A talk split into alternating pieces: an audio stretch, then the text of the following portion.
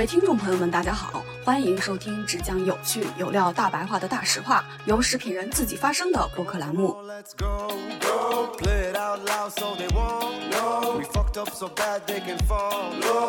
大家好，欢迎收听距离百年老字号还有九十九年的播客节目《大实话》，我是食品圈的大喇叭岳婉柔。今天你吃粉了吗？欢迎在本期的评论区分享你的吃粉经历，我们会在评论区抽取五名幸运听众，送上我们本期嘉宾的特殊礼物。八零后、九零后，甚至零零后，近年来就也开始走进了健身房啊、马拉松赛道。这时候呢，有一个健身必备的话题就来了：吃粉，吃什么粉，选什么粉，怎么样买粉更划算，也成了圈里面交流的一个日常的话题。所以呢，我们今天的这个局就很全了。我们请到了吃粉的艾勇老师和制粉的 Steven，来自艾兰德。我们今天一起来聊聊蛋白粉。首先，嘉宾帮我们简单介绍一下自己，跟大家打个招呼吧。吃粉达人。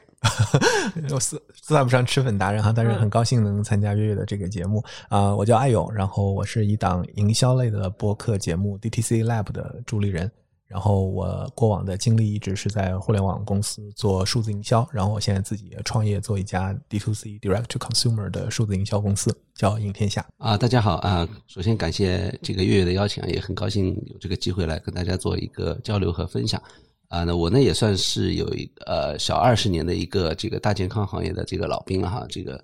那从我工作第一份工作开始呢，就是在这个大健康行业。那么最近这两份工作呢，其实呃就跟今天这个话题是比较相关，都是跟蛋白有关的。那么前一份工作其实是在啊全球的领先的这个蛋白供应商啊兰比亚做中国区的这个销售呃负责人。呃，现在这份工作呢是在一个发源于中国，但是发展于全球的一大健康的制造型企业安兰德。啊，主要从事的是一些这蛋白以及大健康膳食补充剂中产品的生产啊，以及这个客户服务相关的一个工作。那我们现在就聊聊第一个话题，我们大家每个人聊一聊自己日常吃粉吗？大家吃什么粉呢？来，艾伦老师啊，我其实最早接触到这个是在那个健身房哈。然后这个健身教练，然后要推荐这些，但我其实不是健身达人哈。然后的话呢，后来呢，因为我们服务过一个呃国国际的品牌，global 品牌，就是那个雅培啊，然后他们有一条线是那个医学营养那条线，做那个全氨素和针对那个糖尿病患者的叫伊利佳，就是一个一个系列的产品。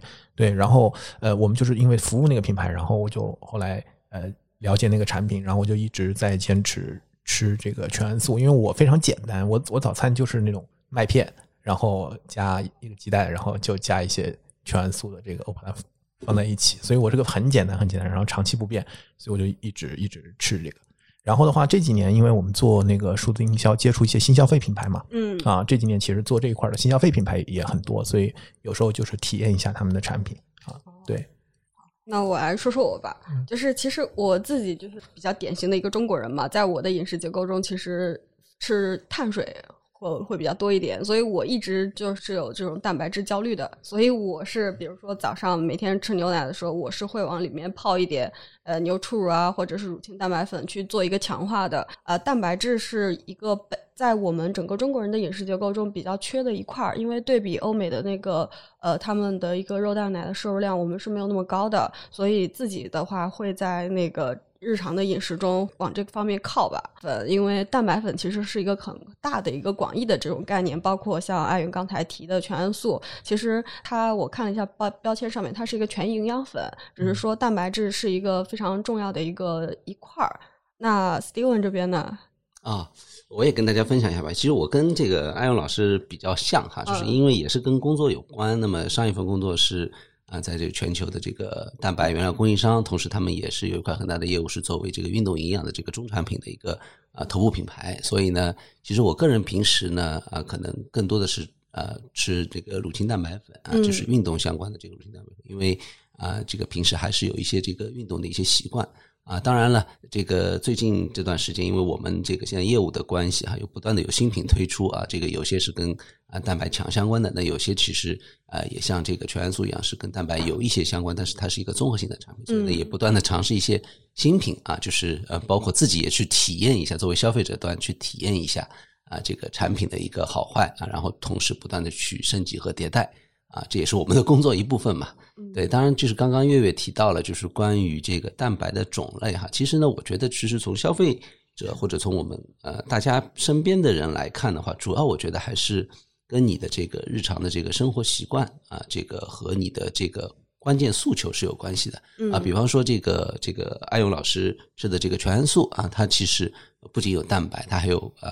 应该是全向性的维生素啊，然后包括膳食纤维。啊之类的，然后包括它的蛋白呢，其实也是一个复合型的蛋白。我没记错的话，应该是啊，包括了酪蛋白，包括了乳清蛋白，也包括了这个植物蛋白，它是一个综合型的一个蛋白。所以它的这个啊定位啊，更多的是在于一个全营养的一个补充。因为呃，如果大家对雅培这个品牌有所了解的话，它的这个强项是在于一个是婴配啊婴儿配方奶粉。呃，另外一个呢，就是在于一个我们叫特一特一类的食品。那特一类食品其实分类又比较多了，全氨素是作为一个就是全营养类的一个产品。对，所以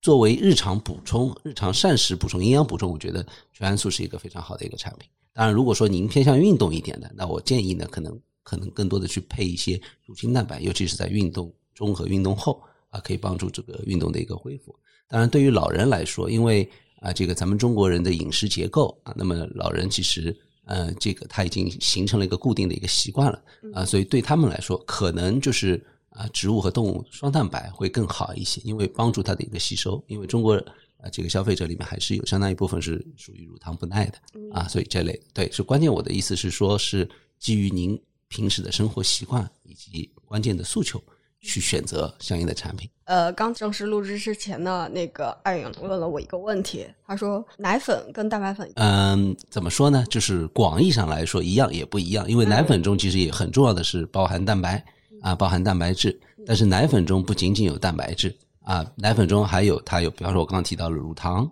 啊，它有一定的脂肪，嗯啊，那么当然取决于它是全脂奶粉还是脱脂奶粉，嗯，所以奶粉是一个更广义的概念。那蛋白呢，就是说。呃，如果是基于产品端来看的话，那么我们一定是理解是相对蛋白含量比较高的一类的产品，所以我们叫它蛋白或者是蛋白粉。那蛋白粉它有一个标准吗？比如说要达到多少含量以上，还是说它有一个对应的国家标准？呃，这个比较遗憾，就是目前来看呢，国内呃对于蛋白粉没有一个明确的定定，说它必须有多少高含量的蛋白以上才能叫蛋白粉。啊，但现在一般行业理解的就是说，这个产品的配方里面必须含有这个蛋白的这个配料，然后呢就可以被称作是蛋白粉。哦，那难怪就是说，呃，我们经常可以看到有些呃消费者，大家在蛋白的选。蛋白粉的一个就是评论中，经常就觉得我买了假的蛋白粉。有些是觉得可能加了植物的是假的，是掺假的；有些是觉得呃，我明明买的是蛋白粉，里面怎么蛋白粉的含量才有百分之二十？甚至有些，比如说它的标签上面写的自己是固体饮料，那这些都算蛋白粉。其实，呃，对，就广义概念上都算蛋白粉。但是呢，这个就是说，因为从消费者消费者视角来说，他的理解呢，可能跟就是从专业视角会有些不一样。蛋白质的营养很重要，市场上也有非常丰富的产品，像我们针对运运动营养的增肌粉啊，还有不管减肥代餐的一些蛋白粉，还是说我们现在很多年轻的女孩子都在吃的胶原蛋白，其实说到底都是在补蛋白。蛋白粉的种类还是挺多的，同时呢，有一些产品会在上面说 WPC、WPI 这些词呢，对于我们消费者来讲可能有点听不明白。那接下来帮我们简单聊聊常见的蛋白粉有哪些吧，还有哪些概念是可以。和我们去分享的呢？呃，蛋白呢，其实它是三大宏量营养素之一嘛。啊，那么对于我们人体来说，无论是说我们的所有啊器官啊，包括我们的皮肤、毛发啊，以及这个内部的一些器官啊，然后微观到这个我们整个细胞啊，其实蛋白都是非常重要，或者说最重要的组成部分之一啊。那么是我们不可或缺的一个营养素啊。那么我们今天说到的蛋白呢，应该是说是基于食品或者说是营养保健产品。啊，这个原料视角来说的这个蛋白，或者说中产品来说的这个蛋白，那么呃，我简单跟大家分享一下这个蛋白的种类吧。那么从这个蛋白来源上来说呢，蛋白呢其实可以分为三大类啊，一类呢是啊植物蛋白，一类是动物蛋白，还有一类呢是相对比较小众的昆虫蛋白啊。这个呢现在这个市面上呢不常见。那么从最常见的像植物蛋白来说呢，主要分为像大豆啊、豌豆啊、小麦啊。大米啊、糙米啊等等啊、燕麦啊等等啊这一类的叫植物蛋白。那么呃，动物蛋白呢，主要分为三大类，一类呢是啊乳蛋白。那乳蛋白里面呢会有乳清蛋白、牛奶蛋白、酪蛋白这几个大的分类。第二类是肉类蛋白，肉类蛋白里面呢主要分为像啊各种像牛肉啊、鸡肉啊啊甚至猪肉啊等等一些啊肉类的一些蛋白。那么还有第三类呢其实是啊胶原蛋白。那么胶原蛋白它的来源呢更多一些啊，包括像毛发。啊，这个骨骼啊、皮肤等等啊，都可以提取相应的一些，包括鱼皮啊这一类的啊，就都可以提提取这个胶原蛋白。那么昆虫蛋白呢，相对现在比较小众，嗯啊，这一类的蛋白呢，就是呃，比方说我们可能熟知的呃，像蟋蟀啊这类的，其实在海外呢是有一些应用的，但它呢现在来看还是比较小众的。对，从大类上来说，主要分为这三类蛋白。那这些蛋白分别都对应着一些什么样的应用呢？呃，应用的话呢，就是现在来看，呃，主要的应用还是在食品当中。当然，像胶原蛋白呢，也被应用在这个化妆品或者是护肤品之中。嗯，对，因为呃，正好这刚刚因为也提到了，就关于这个 WPC、WPI、WPH 这这这几个呃这个这个这个字母哈，这个呃，事实上呢，这个都是。氢蛋白的这个种类哦，就是第二个动物来源的蛋白中的。对对对，它呢就是对应的是不同类型或者不同型号的蛋白。比方说 WPC 呢，它主要对应的是说浓缩乳清蛋白。那么常规上来看的话，这个浓缩乳清蛋白的型号基本上对应的是百分之三十四到百分之八十啊蛋白含量的这个蛋白，我们叫它浓缩乳清蛋白，就对应 WPC。嗯，那么 WPI 呢，我们这个学名叫分离乳清蛋白，那主要对应的是。百分之九十及以上蛋白含量的这个浓浓缩乳清蛋白，啊，它叫分离乳清蛋白。那么 WPH 呢？这个 H 主要代表的是水解啊，它就是如果我们消从消费者角度来说，比较容易理解就是小分子蛋白啊，就是它更好吸收。听起来对对，就是 WPH 就是啊，它的学名叫呃水解乳清蛋白啊。那这样的三种那个来乳来源的蛋白，一般在应用上面有什么区别吗？呃，区别的话，其实最广泛的应用还是浓缩乳清蛋白，因为它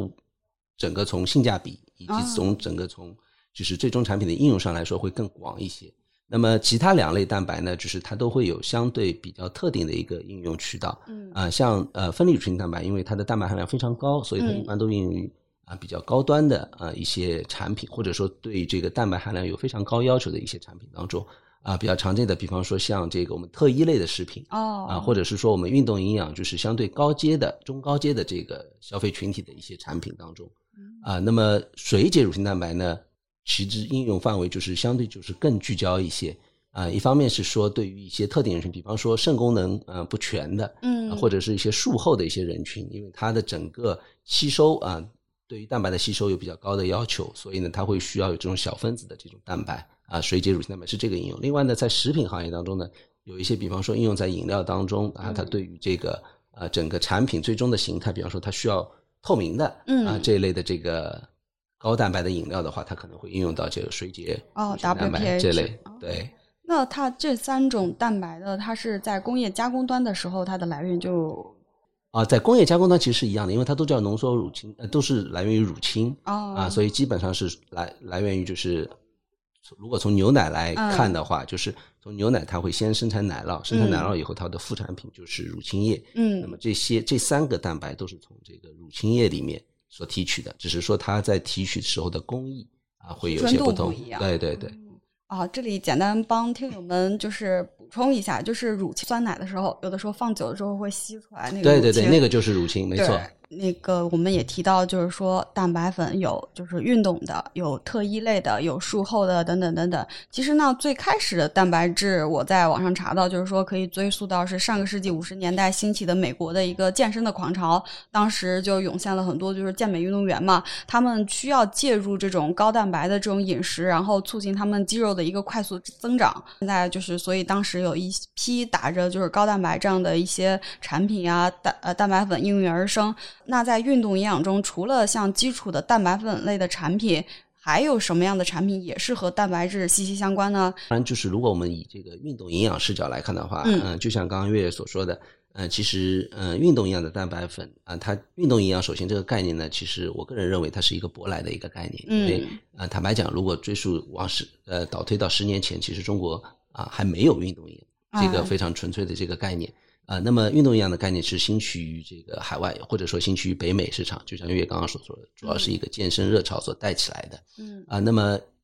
顾名思义，因为健身热潮，所以就是如果我们说运动营养中的蛋白粉，它主要的核心的一个人群嗯啊，就是那些啊增肌啊这些健身的这些人群啊，那么他们所应用的产品呢，主要分这几大类。嗯一个呢就是啊高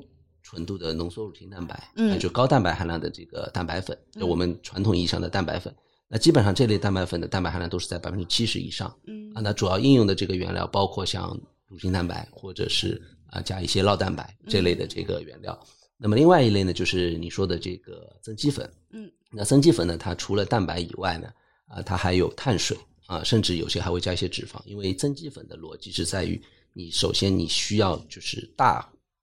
负荷的一个运动量，那么对于能量的消耗是非常大的。哦那么蛋白呢，是虽然它是一个非常好的一个营养啊成分，但是呢，如果从供能角度来说，其实它是不如这个碳水的。碳水来的很快嘛，那么因为糖是最快被吸收的。没错，没错。嗯另外呢，就是从储能角度来说，它是不如脂肪的。嗯啊，所以就是说，如果是说对于增肌或者是健身运动员，尤其是这种核心的这个呃运动员来说呢，它有高能量的消耗的嗯，同时，它需要补充啊，而且是快速的补充。快速补充高能量，嗯所以增肌粉是结合了碳水啊，主要是以碳水以及蛋白为主。那么有些可能还会复配一些这个相对健康的这个脂肪，比方说呃中链啊甘油三酯之类的，就是啊健康的这些脂肪啊，来形成这样一个产品。还有一类呢，我们叫补剂。嗯那么补剂类呢，是相对来说它的这个需求会更聚焦一些。举个例子来说，像支链氨基酸啊，这个嗯如果是啊这个听众朋友们有健身的，应该都了解，就是支链氨基酸，它它主要的作用呢，就因为支链氨基酸其实是蛋白里面的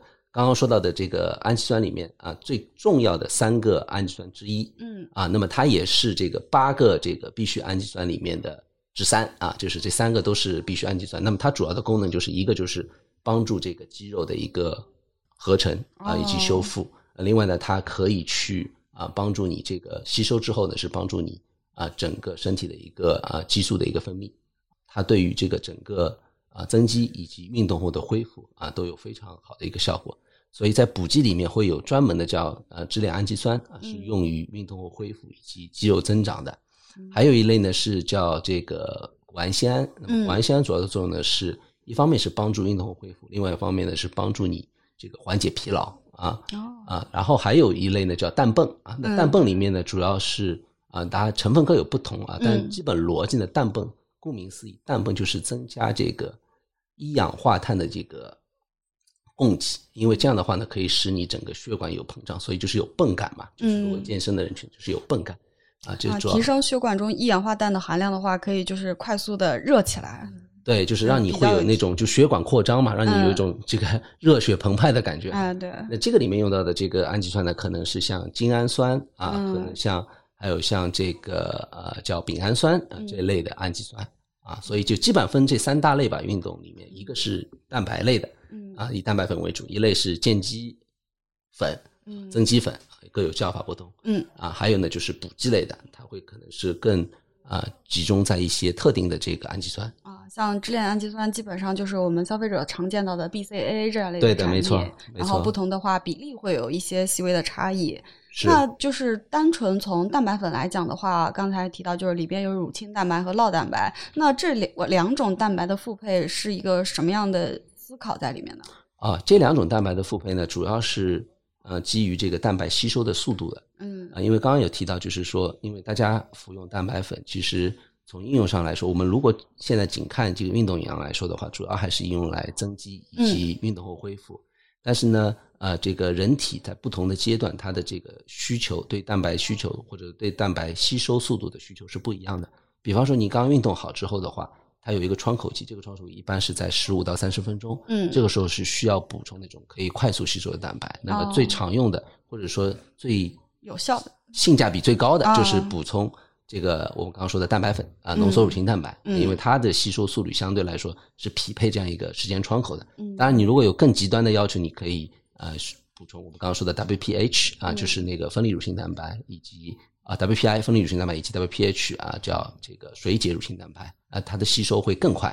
那么像酪蛋白呢，它的应用一般来说是在夜间，因为嗯人体当你这个进入睡眠状态的时候，你的新陈代谢是会变慢的。嗯但是呃，尤其是那种高频的健身人群，他其实虽然你是在身体是在休息、在睡眠，但是其实你的身体是没有停的，啊其实它还在缓慢的，就是肌肉的一个合成。那嗯这个时候呢，它的吸收就不需要那么快，因为它整体的这个蛋白合成的速度和你蛋白吸收的速度也是要相应匹配的。嗯那这个时候呢，酪蛋白呢，它相对它的这个吸收速度就会慢一些，只是匹配在相对较长的间隔时期的啊、一个蛋白的一个合成以及恢复。嗯，对，所以基本上就是从应用端来说是这样一个区别。好呀。那其实说到蛋白的原料，乳清蛋白、酪蛋白，然后甚至有各种类型的氨基酸，其实我觉得呃，肯定它们的价格是不一样的。那其实接下来我们就聊聊听友们比较关心的问题吧，就是在整个行业中会存在一些以次充好的这种概念吗？从消费者来看看的话，就是他们如何去买到就是更真的产品呢？OK，呃，其实嗯，从我个人观点来说，我觉得现在如果看整个市场上来说，我觉得蛋白这个单一品类或者细分品类来说，其实还好啊，这个嗯整体的这个行业状况还好，我觉得啊还算比较健康。当然，呃，提到以次充好的话，其实大家可能。呃，我觉得大部分人可能有印象或者有了解，就是之前呃，主要是基于婴儿奶粉的这个三聚氰胺事件。嗯其实三聚氰胺就是一个非常典型的以次充好，或者是基于蛋白的以次充好的这样一个事件。那当然只是说它基于的这个产品是婴儿奶粉，嗯啊，造造成的危害也是非常大的啊。那么至至此之后呢，就是一方面国家的法规，另外一方面呢，从整个啊这个监管部门的监管力度上来说，其实都有非常大的一个提升。嗯啊，所以基于蛋白上的造假呢，其实目前并不非常常见。但是呢，就是在市场上呢，就是以次充好的情况呢，还是嗯存在的。那么主要的形式呢，就是以比方说，因为我们现在如果称一个产品叫蛋白粉嗯，啊，其实它没有一个明确的要求，就是你蛋白含量有多少啊。哎是的，所以其实说有的就是蛋白含量非常低的这些产品，它嗯也叫蛋白粉，但是呢。如果同样都叫蛋白粉的话，一个可打比方百分之二十的蛋白含量和一个百分之七十蛋白含量，哦其实从整个蛋白的这个，就是首先从含量上来说就不一样。对另外呢，就是蛋白的这个组成，因为刚刚我们说到了有植物蛋白、有动物蛋白、有昆虫蛋白，嗯那甚至还有一些这个相对啊、这个偏门的一些蛋白，嗯或者说一些合成的一些蛋白。嗯那么这类蛋白是基于啊、这个你的消费者的实际需求是不一样的啊啊。那么现在我们比较啊、这个行业比较通行的一个标准就是。啊，说优质蛋白啊，嗯那优质蛋白就包括哪几类呢？就首先优质蛋白一定是完全蛋白，嗯啊，那么优质蛋白就是我们熟知的，就是包括乳清蛋白啊、嗯乳蛋白里面的乳清蛋白、牛奶蛋白，嗯啊呃也包括酪蛋白。嗯那么还有就是肉类蛋白啊、肉类蛋白不算这个非常优质的蛋白。嗯那么还有就是大豆蛋白也是一个呃优质蛋白，然后鸡蛋蛋白嗯啊，这个全蛋白全蛋白对，也是一个优质蛋白。那么这些蛋白呢，如果从量化上来看，它的这个呃 PCDA 的这个值就是一啊，嗯这是就是最高的一个值。那么相对稍微次一点的，刚刚我提到，就是肉类蛋白里面的牛肉蛋白，它嗯可能会相对少差一点，但是呢，也算是一个不错的优质蛋白，因为它的数值可以到零点九左右，所以其实也是相对不错的一个蛋白。所以就是产品，如果说我们判断这个产品是好还是不好啊，其实就看它里蛋白里面这个优质蛋白的含量，或者说完全蛋白的含量啊，这个也是不一样的。还有呢，就是基于不同的应用场景嗯啊，如果说基于免疫来说的话呢，我们现在来看，无论是说大豆，嗯还是说乳清、乳蛋白，其实都是不错的应用。但是如果基于运动营养来说的话，啊，目前来看还是乳蛋白，尤其是乳清蛋白啊，它对于运动营养的这个呃消费人群来说是更有益处的啊。对，所以就是要基于不同的消费场景和消费人群来判断这个产品的好坏。商家一般套路有哪些？我有些朋友健身，他自己跟我讲说，就是呃，就是标的一样的含量，但是他嗯们吃下来实际的感觉啊什么的，确实差不差很多。嗯，明白。嗯呃，这里面其实有几个点哈，一个就是说，呃，从消费者首先含量很重要，嗯啊含量很重要，就是你要看一下这个产品它的买的时候还是要看蛋白质的含量，看标签。蛋白质的含量。但是呢，这蛋白质里面呢，其实是存在就是一定程度上的这个上下浮动的嗯啊、因为这个是跟检测啊，其实还是跟这个每批次的这个啊整个配方的这个啊这个稳定性啊是有关，嗯生产的这个稳定性有关。所以啊，这是一方面。第二方面就是它蛋白的组成啊，嗯到底它是啊，就是如果说从健身来说，它是不是全部都是乳清蛋白，它还是还说是掺杂了一些其他的一些蛋白啊。那么第三个呢，就是说，其实即使是说全部都是乳清蛋白的情况下，它也会有一些不同啊。那这些不同呢，它不会体现在含量上，嗯啊，就从指标上来说，其实都是差不多的。但是它可能更多的是在产品体验上，比方说这个蛋白好不好喝，对吧？然后说这个蛋白它的溶解性怎么样，嗯啊，呃，第三呢就是说这个蛋白它的这个吸收程度怎么样，它是还是会有些差别的啊。当然这个呢就是从销售呃消费者端来说，其实是很难识别的，因为呃它在整个营养标签啊这个以及这个产品的这个宣称上啊，它可能不会写的非常的明白啊。现在我们常见的一些就是说它可能提一些概念叫三重啊或者四重的这个哎蛋白。对它里面呢，就是刚刚说的一个概念，就是它是快慢搭配的哦啊，基本上就是说浓缩乳清或者分离乳清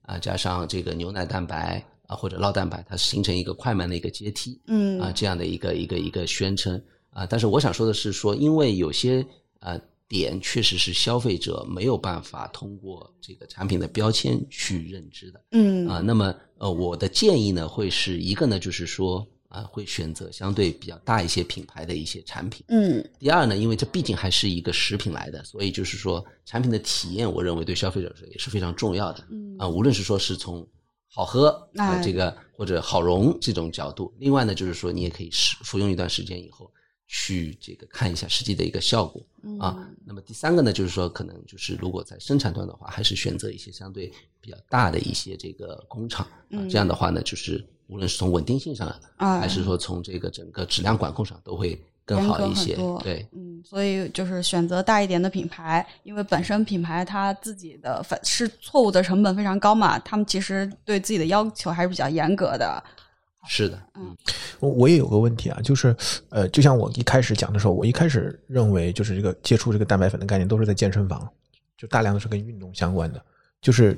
事实事实上，就刚才我们讲的，其实场景是非常多的，对吧？是的就是那那为什么在中国，就是说我我们会就像我这样，就是会有很多人他第一接触的这个影像认知都是把这个品类归到这个跟运动相关的。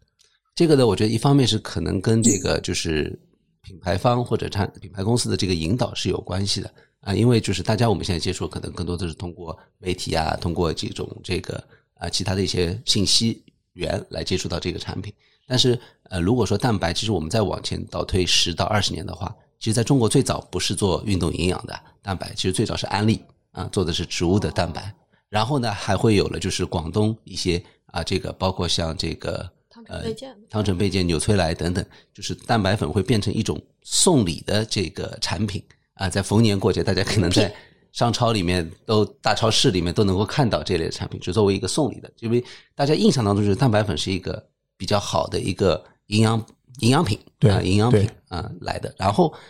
应该是十年前左右吧，这段时间，然后慢慢这个运动营养这个概念才到中国来啊，然后呢，就是啊、才慢慢被大家消费者所认知，所以这个代表了就是艾友老师还是非常年轻的，就是关注这个运动营养这块，他才会这个把运动营养和这个蛋白是直接 link 起来，对哎。所以，Steven 刚才提到的这个场景，其实我是有印象的，就是呃，小的时候跟父母就是去看望病人的时候，有的时候也会拎一大两一一个那种礼盒，然后两里面会有两桶的这种蛋白粉。但小的时候就是说，呃，就是可能没有把那个概念是吧？就是说没有，把它就是中国人的框到这个概念不是喝鸡汤。是然后不会，说像那个，就是说，呃，西式的这个营养学说，我们要通过补充蛋白质，呃，包括整个去这两年新冠疫情嘛，然后之前有就是听那个就是做蛋白原料的那个原料跟我讲过，就是说去年整个呃欧洲啊，还有那个呃其他地区的一些蛋白粉，就是乳清蛋白，尤其是大量的流入到美国市场，就是因为美国人觉得自己新冠，然后提高免疫力，他们要吃乳清蛋白，然后所以大量的产品会在他们那边有一个大量的增长。但中国人可能对于就是说，呃，我要提高自己的免疫力，提高自己的身体情况，要吃蛋白的这个认知，可能还需要一段时间的一个教育和培养。对，因为这个就是因为毕竟呢，就是我们这个整个社会以及消费市场还是在发展中的。呃，我这这么看这个问题，因为从整个这个社会以及消费市场的发展阶段来看，中国还是属于初级阶段，但是美国市场呢，应该已经算是到了一个成熟阶段。所以，无论这个从消费者的认知啊，以及这个消费者对于产品的理解，其实都要比我们国内要来的更深和更广的。呃，这就为什么说啊，当发生了这个啊群体性的免疫这个就是疫情事件的时候，那。啊，这个在欧美的消费者，他可能第一时间就会想到，我需要补充一些关键性的营养素，来增强我的免疫力。但是对于我们国人来说呢，因为我们目前整体认知还有限啊，所以我们只能通过其他的一种方式去了解啊，这个我们应该用什么办法来补充。包括其实一个是营养补充，另外一个就是整个对于身体的一个平时的一个锻炼，其实也能够有益的。呃，这个提升我们的免疫力，而且我还记得非常清楚，就是疫情刚开始的时候，其实那个张文宏老师他也专门说到了，一个是补充蛋白质，一个是增强锻炼嘛。嗯，对。所以我认为，就是这波疫情其实对于中国消费者是一个很好的一个教育的一个机会啊。然后，确确实我们现在从这个市场端的反馈来看，消费者对这块的认知是有一个明显的一个增强。嗯，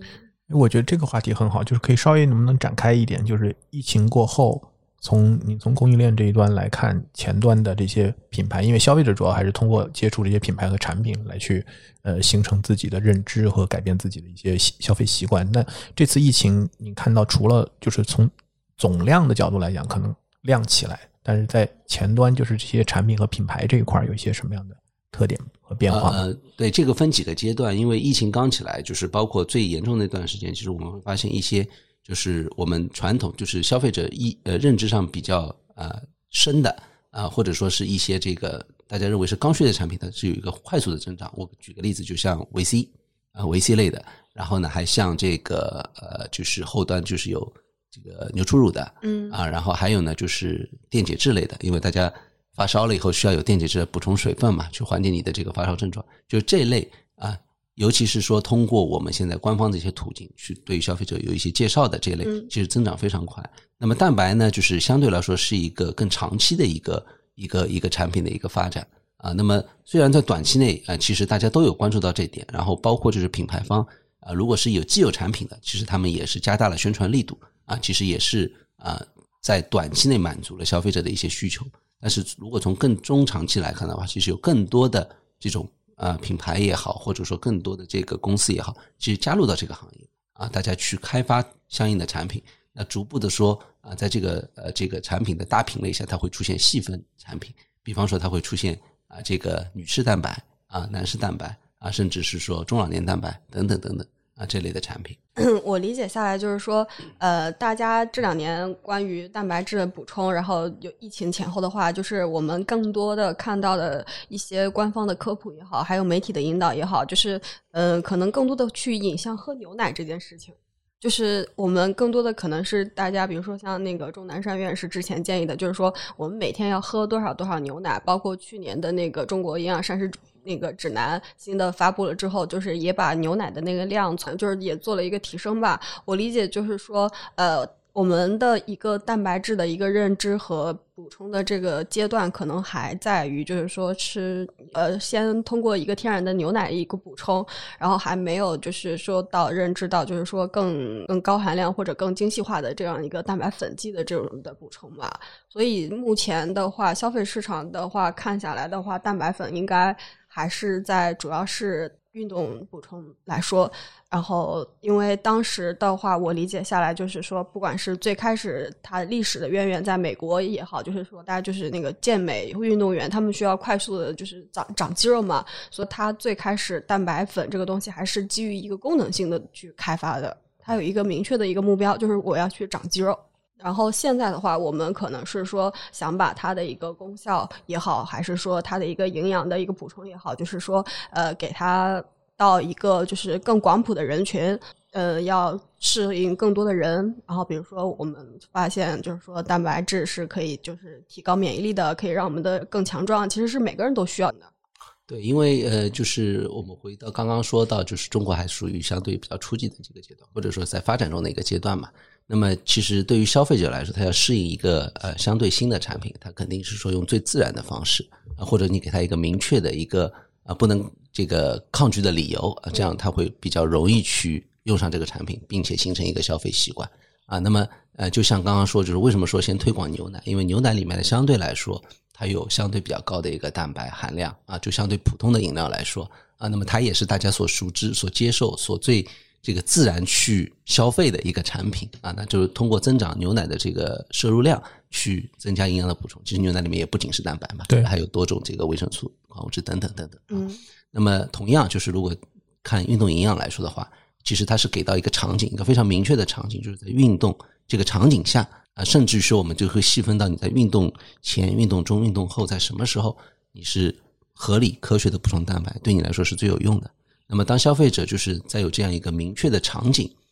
啊，然后在一个，因为去运动人他一定是有明确的、相应明确的目标嘛，就要么就是塑形，要么就是增肌，对吧？对。要么我增强我的这个体质啊。那么，当有明确的场景、明确需求的情况下，那么你再配以相应的产品，而且就是蛋白粉，其实在运动场景里面啊，基本上短期就能看到效果。那这样的话，消费者会比较容易去接受这个产品，从而就是说在这个点上去形成一个突破。那么，当他接受了这个。这个蛋白这个大的概念之后啊，那么它可以去往横向去延展啊，其实纵向横向都可以延展。你可以从深度上，就是从运动这个专业领域去延展啊，不同的蛋白。那么你也可以从横向，就不光是运动场景了啊，比方说这个艾勇老师，就是我如果平时的这个呃日常的营养补充，对吧？那么还有就是说，哎，我比方说，哎，我是这个，因为我们现在有体检概念，就是青少年的一个成长啊，其实蛋白也是非常非常。这个重要的一个营养素之一，对吧？呃，包括女性的这个现在我们说到的美容，那么广义蛋白上，比方说胶原蛋白，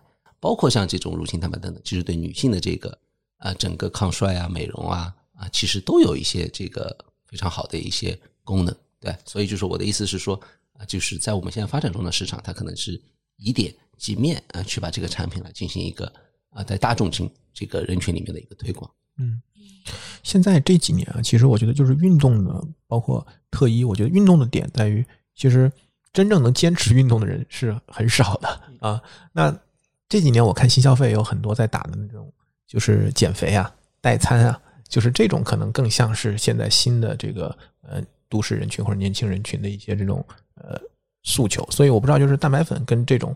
呃它的这种这方面的诉求的这个关联，现在有没有品牌他们去。你怎么看待品牌的去构建这方面的一些联系？就跟一些更广泛的啊这种需求、更大的这种场景，就像刚才月月讲的，更广谱的这种需求去联系。嗯，有的，因为其实呃，如果说从中国市场来看的话，就我们如果提到像体重管理，其实它这个市场的现在至少从现在的市场容量，包括它的适应人群来说，是要广于这个运动人、运动营养这个范畴、这个这个细分品类的。呃，那么。呃，就是刚刚艾勇老师说的，其实我们也识别到，就是很多消费者其实他最好是说我不动，然后我帮他吃，我就能够这个这个这个能够达到我的这个减重的这个这个效果，对吧？当然呢，就这有一定的作用哈，因为其实不少商家也这个开发了相应的产品，就是比较常见的，比方说我们叫代餐奶昔，嗯啊，对吧？或者有另外叫法叫这个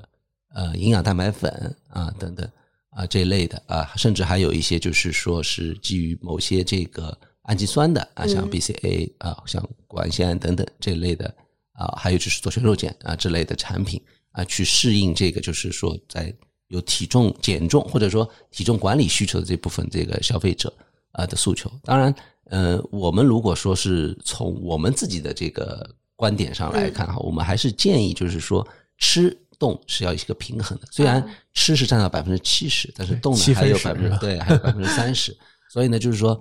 营养补充非常重要，然后包括一个膳食的平衡嗯，以及能量的摄入，这是非常重要的。但是如果你能够加以一些这个适当的运动啊，其实不需要非常高强度、高累度的运动。早上上班路上骑骑共享单车也是。对，哪怕就是每天十到十五分钟，但是如果是坚持很长的时间，它一定也会给到你一些非常好的效果啊。所以我们建议就是说，如果想要更好的效果的话，其实光补充肯定是不够的，这还是要配一定的这个。啊，这个锻炼啊，这个去做成一个有效的一个平衡。那那在这个七分十，就在这百分之七十里面，这个是智商税吗？呃，这个其实并不是智商税，就是说，呃，它需要有一个足量的一个蛋白补充，因为蛋白你本身就是蛋白，它是一个嗯不太容易，就是或不太快速消化，它跟碳水不一样，碳水是非常快速消化的一个一个营养素，它会可以快速供能嘛。但蛋白你在体内是需要经过一些的转化再去消化的。啊，所以在这个过程中，其实你也是在一个消耗能量的一个过程啊。所以其实说运动里营养里面，呃，包括像体重管理里面有一个概念，就是说，其实你高蛋白含量的摄入，其实某种上也是在帮你去消耗一个能量，啊这是一个基本概念。那第二个呢，就是说，其实蛋白是你这个肌肉啊、皮肤、毛发等等重要的，或者说最重要的组成部分啊。那么就是说，其实减重，我们常规理解还只是说减少体重，但其实我相信大部分的人其实他真正关心的不是体重，他真正关心是他的这个形体，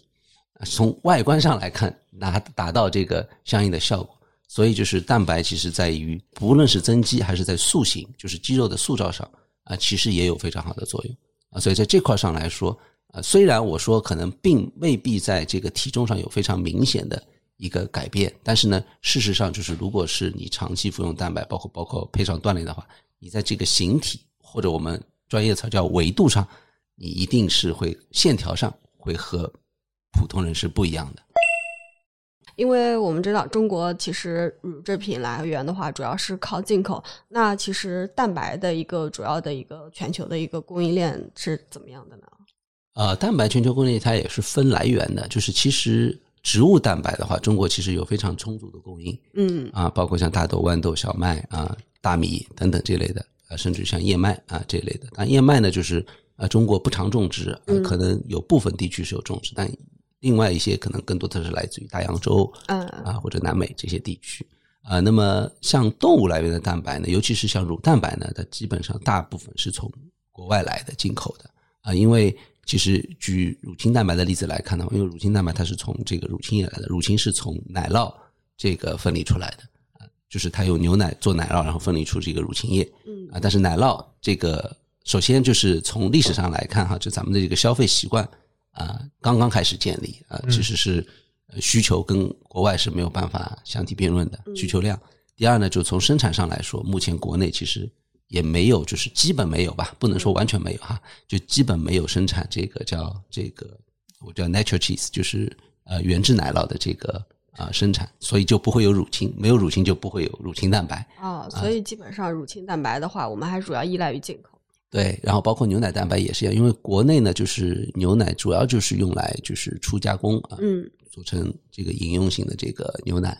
或者是做成酸奶啊，或者直接就做成奶粉啊这种方式，所以去深加工成这个更高含量的这个蛋白制品的，目前还是比较少见啊。所以像乳蛋白，我们基本上是以啊进口为主啊，当然还有一些像肉类蛋白呢，就是。呃，其实我们自己也有供应嘛，啊，包括像牛肉啊，包括像这个呃，这个这个这个鸡肉鸡肉蛋白，就鸡胸肉嘛，为鸡胸肉的形式存在。现在就是说，国内呢，其实更多的是已经是产品原型，就是食物原形态存在。但是真的去提取，包括像鸡蛋蛋白，国内也是很少的，因为我们的基础 这个鸡蛋的这个供应量是充足的，是不需要。但是在欧美呢，有些地区不一样，因为有些地区他们的鸡蛋相对来说是比较贵的，嗯啊，那么在这个情况下，他可能提取肌蛋蛋白，可能对他来说更有。更有意义，更有价值一点。那成熟的一些巨头的一些蛋白粉，在中国市场的发展是什么样的？像我们所熟知的一些呃那个蛋白粉的头部品牌，就欧恩啊、肌肉科技这种，就应该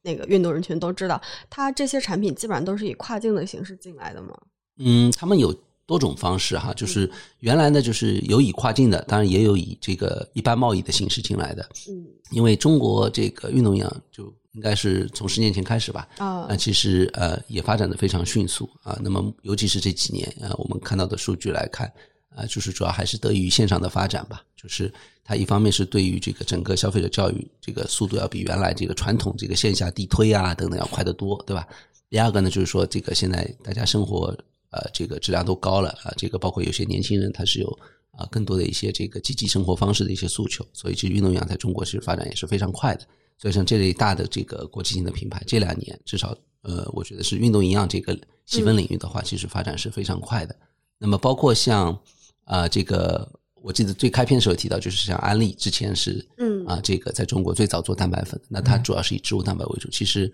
啊，就现在二二十多年时间来看的话，其实安利才当初这段时间也是非常成功的啊，这个把这个蛋白粉这个概念推到了中国这个消费者领域啊。那么现在还有一些像。这个呃，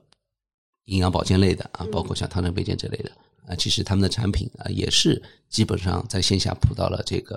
啊大部分的一些地区啊，在是这个在线上的这个呃生意也做得不错啊，所以我觉得就是整体来说啊，大家对于蛋白这一类产品在中国的这个呃发展，从整个趋势上来看还是非常好的。我们看在其他的一些行业，比如说像美妆、个护，其实这几年中国市场就是快速的成熟，就消费者就是出现了叫成分党嘛，就大家对这些呃里面的一些成分、关键的成分都很在意，也研究很多，所以我们有时候看一些国际的美妆个护品牌，他可能会觉得中国的这个市场被一些尤其是网红、博主、KOL。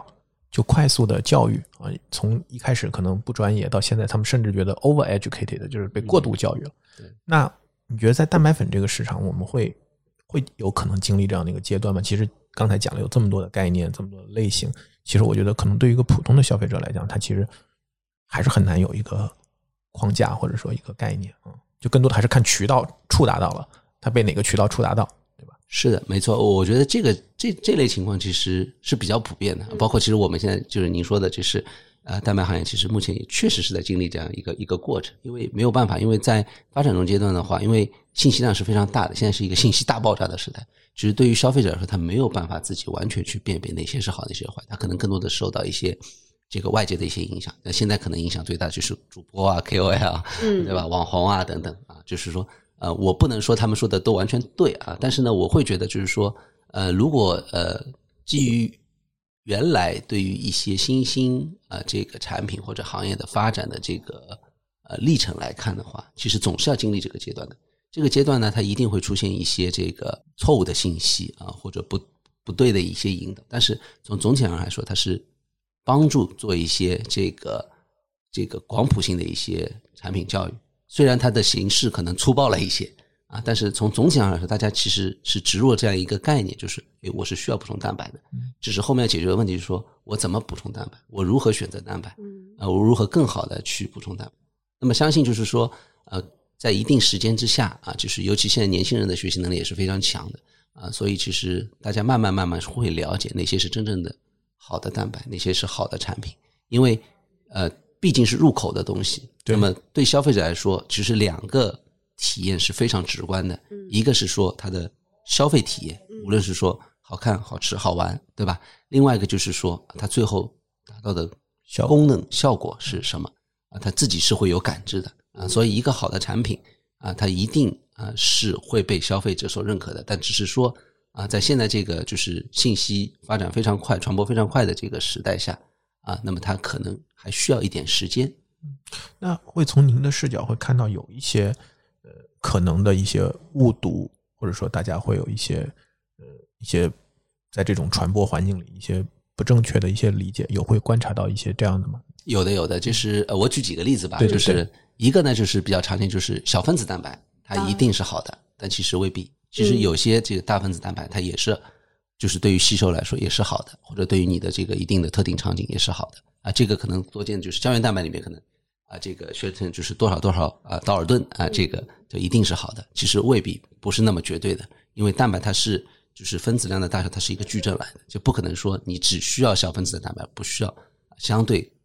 大分子的蛋白，对吧？这是一类啊。第二类呢，就是呃我们在运动，当然现在可能可能会少一点哈，但是我如果倒推呃回想。三五年前的时候，呃，我当时这个是一个这个我亲身经历哈，就是在健身房里面，我亲耳听到一个健身教练和另外一个健身教练说，蛋白粉这个东西是不能吃的，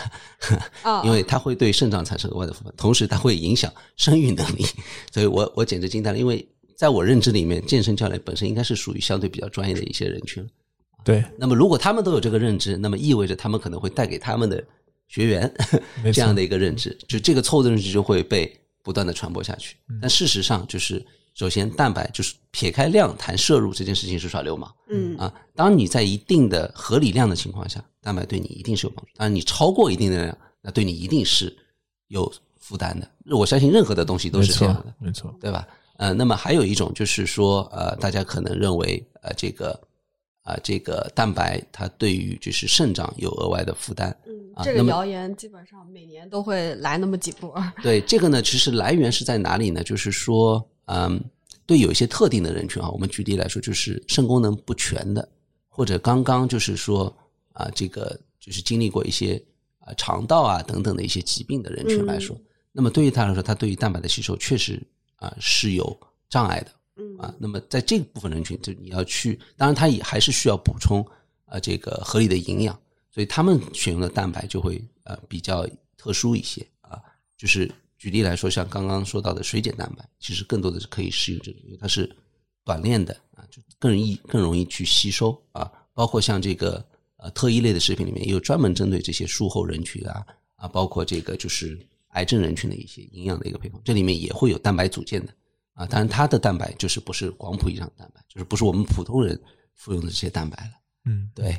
而且就是刚才你提到，就那个肾衰竭的那个，我那个查查了一下，他们基本上都引用的是同一篇文章。然后那篇文章其实他做的实验是一个小鼠，而且他那个小鼠做的实验是把肾摘了一个的，所以他那个本身他呃的实验对象就是肾，就是您刚才说的，就是肾功能是。不就不全的，所以它必然就是在。一定量的蛋白下去，就像你说一个瘸子跑步，它一定是不快，对吧？然后这样的一个概念，所以有的时候我们在看一些呃内容也好，科普也好，还是要去就是去看它完整的一个内容的，而不是说只是看一些呃一些所谓的达人把一些局部的一些概念摘出来，然后给到消费者的一个错误的引导。那 Steven 这边，你作为一个从业者，对于我们消费者在选购蛋白粉产品中有什么样的建议呢？有什么小技巧？OK，其实我我的建议就是说，嗯，因为从刚开始跟大家分享的时候都是呃这个理念。第一呢，就是说呃需首先需要问自己，说我为什么要补充蛋白？就是我到底我的为了什么？为了什么而补充蛋白？啊，不同的这个消费场景可能给予的蛋白会不一样啊。但是呢，就是说，呃，如果说是对于大众的消费者来说，其实日常补充就可以了啊。其实也没有必要分的那么细，可以一步一步循序来渐进。啊，那么从消费者选择上来说，我会有这几个建议。一个呢，就是说看一下整个啊蛋白，就是在配料表面看一下这个蛋白的一些来源。那么呃，从就是大概率上来看呢，就是一般像这个优质蛋白，像乳蛋白啊啊，像这个这个大豆蛋白啊，其实都是不错的这些蛋白的一些来源啊。那么这是一个部分。那第二个呢，就是说呃，基于蛋白的含量。蛋白的含量，因为刚刚也提到，就是蛋白粉其实它没有一个明确的国家标准，说你多少蛋白含量以上你才能叫做蛋白粉。嗯啊，那么就是这个里面呢，就是说我会建议，就是如果真的是要去买蛋白粉的产品，那基本上要买百分之五十蛋白含量及以上的这些产品会更好一点啊。那么取决于你的这个实际的使用场景，如果是运动的话呢，我会建议就是百分之七十那百分之八十蛋白含量的产品会更啊这个适合于你啊。当然，如果是日常的补充的话，那么基于百分之五十，我觉得就可以了。那么当然就是再看一下，像全素这类的，就是有一些其他的一些复配营养素啊、膳食纤维啊、这个不饱和脂肪酸啊等等啊这类一些综合性的一些产品啊就可以。那么第三个呢，就是其实啊这个消费者是不太容易去辨别的，因为啊就是即使是说它配料上有不错的优质蛋白来源，有比较高含量，但是呢不同的蛋白，包括不同产地、不同这个供应商的蛋白，它其中上还是有一些差别的。那在这个里面呢，呢，我会建议呢，就是说，一方面是选择啊大的品牌，因为大的品牌呃相对来说啊，它嗯不会去呃为了去节约成本而去啊使用一些相对比较劣质的一些蛋白啊，它对它的品牌还是有相当的一个，它是相当爱惜自己羽毛的啊，这是一个部分啊。第二个呢，就是说啊，你也可以选择，如果说你是想追求更有性价比的一些产品。那其实呢，你是可以去选择一些大牌选择的这个工厂啊。当然，有些大牌它是自己的工厂，但有些大牌其实我们刚刚提的像欧恩啊、像肌肉科技啊等等，这些其实他们已经开始国产化了啊。我们就是他们的这个主要供应商之一啊。他们在整个这个就是验厂啊、审厂啊，对于供应商的这个要求都是按照国际标准非常高的一些要求啊。所以就是能够进入他们这个合格供应商名单。也是非常不容易的一件事情，所以就是说，如果说你想追求更多的性价比，比方说啊，像一些这个我们现在的一些啊，这个大学生或者说是刚踏入社会的一些呃这个年轻人来说，他可能呃既想要好的产品，又想追求性价比，那你可以选择就是一些大厂所这个合作的这些供应商所生产的产品，因为包括就是以我们自己的视角，就艾兰德来说的话，其实我们也啊非常爱惜自己羽毛，我们也是追求把品质和这个就是质量要求放在第一位的，所以这些我们也不会因为一些这个呃成本的一些呃压力而去呃使用一些啊不好的一些蛋白类的产品，所以我们出厂的产品其实也是。啊，至少要过了我们自己这一关的啊，所以这个呢，也是消费者是可以去啊，这通过这个方式去做一些选择的。嗯，最后我想问一下，就是从现在的话，可能很多的赛道都在被一些新的技术啊迭代啊突破呀。那我们这个赛道它是一个相对稳定的状态，还是说它也可能会有很多的一些在可预见的将来会有一些变化？嗯，我觉得变化还是会有的，因为。大家都现在都提倡创新嘛，同时消费者其实需求也是更多样化一些。但是呢，相对来说，我们现在增长空间、成长空间还很大啊，所以呢，就是说，可能对我们来说没有那么急迫的需要在现有的这些产品上去做非常大的一些革新啊。当然，嗯，作为啊，我相信作为原料供应商也好，包括作为我们厂家来说啊，其实我们在这个消费体验一直是我们非常关注的一个点。啊，其实我刚刚提到的两个功能，就是对消费者感知，一个是消费体验，一个是功能嘛。就在这两块，我们其实也是在不断的去啊做出一些努力。比方说，从消费体验上来说，我们现在在想办法去把，因为刚刚其实我们在这个闲聊时候月月也提到过，就是乳清蛋白不好溶嘛，哎，对，对吧？不好溶，那我们就在生产过程当中，其实我们是加入一些特殊特殊的工艺，让它就是啊，原来可能我们叫速溶的产品，让它变成超速溶，嗯，啊，是它在。不同的场景，不同的这个，比方说水也好，牛奶也好，或者咖啡也好，它更好溶解一些。无论是热水还是冷水，更好溶解一些，就增强一个消费体验。另外呢，就是说，呃，我们可能在配方上啊，会可能考虑就是更多的一些配合配比啊，去提供消费者更好的一些这个产品的一些组合啊。那么从原料端来说的话呢，他们一方面可能啊去继续深挖，就是蛋白原料里面的一些这个。呃，特殊点啊，比方说啊，早先我们从当中挖出了乳铁蛋白，现在变成一个免疫的一个非常好的一个呃一个一个一个产品，对吧？那么呃，最近可能可能马上就会火的一些，像比方我们知道的这个乳脂肪球膜啊，其实啊，它被称为下一代 D DHA 啊，就是它对于啊，就是那个呃乳脂肪球膜呢，它就是是来源于就是提取自这个这个呃这个蛋白里面的一些这个呃这个成分。那么它主要是帮助一个是记忆力的提升啊，一个是帮助啊这个呃小孩的一个大脑的一个发育等等啊，这个是啊就是在这个产品原料上的一些这个技术上的一些革新。那就是您刚才提到，就是说呃像欧恩啊，还有那个。呃，肌肉科技他们现在也是在国产。那这些产品的话，它的国产版本和之前我们买的进口版本的产品就完全一样吗？还是说他们在国产的时候会根据我们中国市场消费者的一些他们观察到的一些洞察，做一些呃 local 的一些改变呢？嗯，这个不同的品牌它可能呃策略会不一样。呃，有些品牌因为如果是说它刚进入中国的话，它可能更多的是以完全就是配方。转移的形式，嗯，就是它国内的产品和国外的产品啊，完全配方是一致的，包括它的用料啊都是一样的，供应商也几乎是一样的，嗯啊，所以这个就是保证了它全球的一个统一的一个啊这个品质，或者说是统一的一个呃口味口感啊。那么当然呃，随着这个在中国市场不断的做大啊，其实它一定会走向就是适配于中国市场的一些定制化的开发和深度开发，因为。呃，其实如果一直喝蛋白粉的人，他一定有这个感受，就是进口的蛋白粉相对来说喝起来，第一比较甜，第二呢相对比较腻一点，啊，这是适合于这个国外这个西方的口味，哎，西方的口味的啊。但是呢，就是中国人，我们现在就是大家都讲究比较清淡嘛，嗯，对吧？清淡的这个口味，所以就是说啊，当它这个已经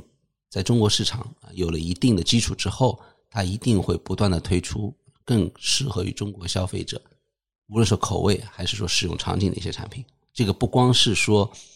配方本身，它甚至于包装形式，或者说更便捷啊，或者是啊这个在某一些方面就是更符合咱们的消应用场景的啊这些这个产品。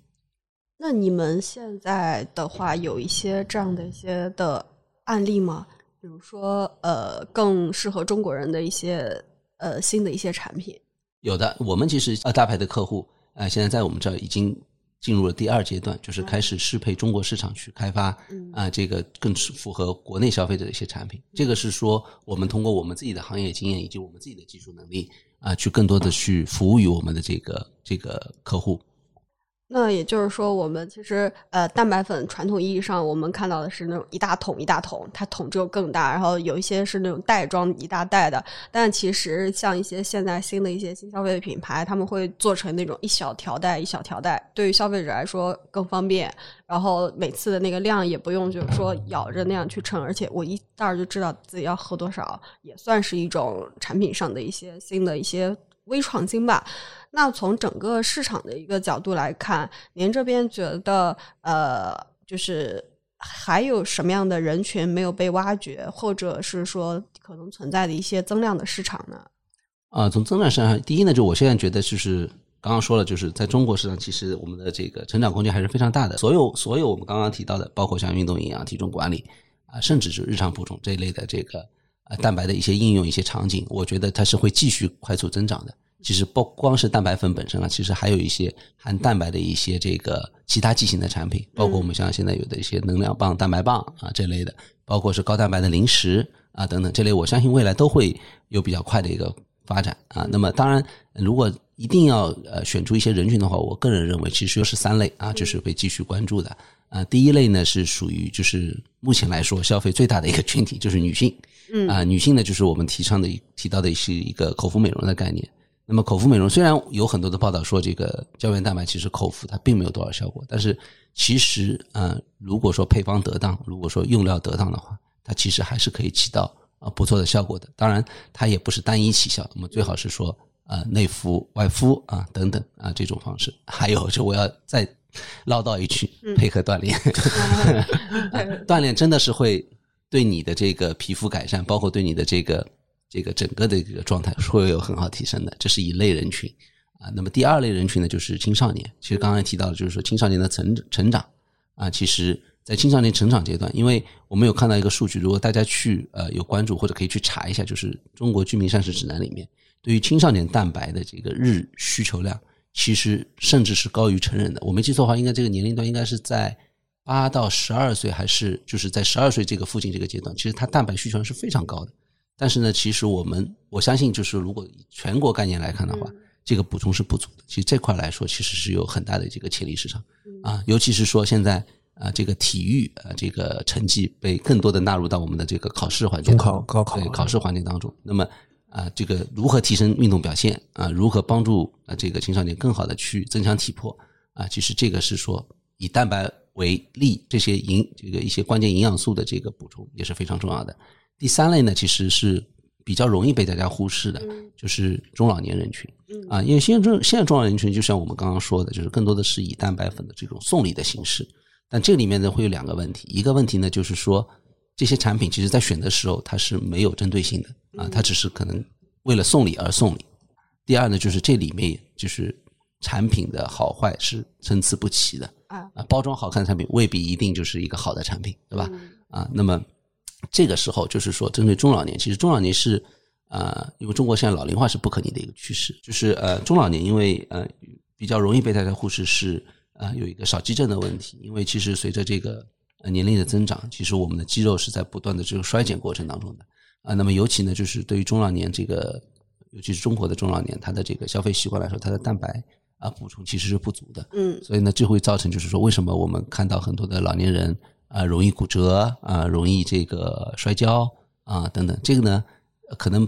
表象上来看是觉得是骨骼的问题，但是因为骨骼外面是包包裹着肌肉的啊，就是当你的肌肉不够强的时候，那你只能用骨骼来撑。那么骨骼呃随着年龄衰老，它也是越来越脆的啊，所以这就会造成这样一个问题。所以其实啊，就是补充足量的蛋白啊，对于无论是说从免疫力来说，还是说对于这个肌肉的这个缓解肌肉的这个衰减。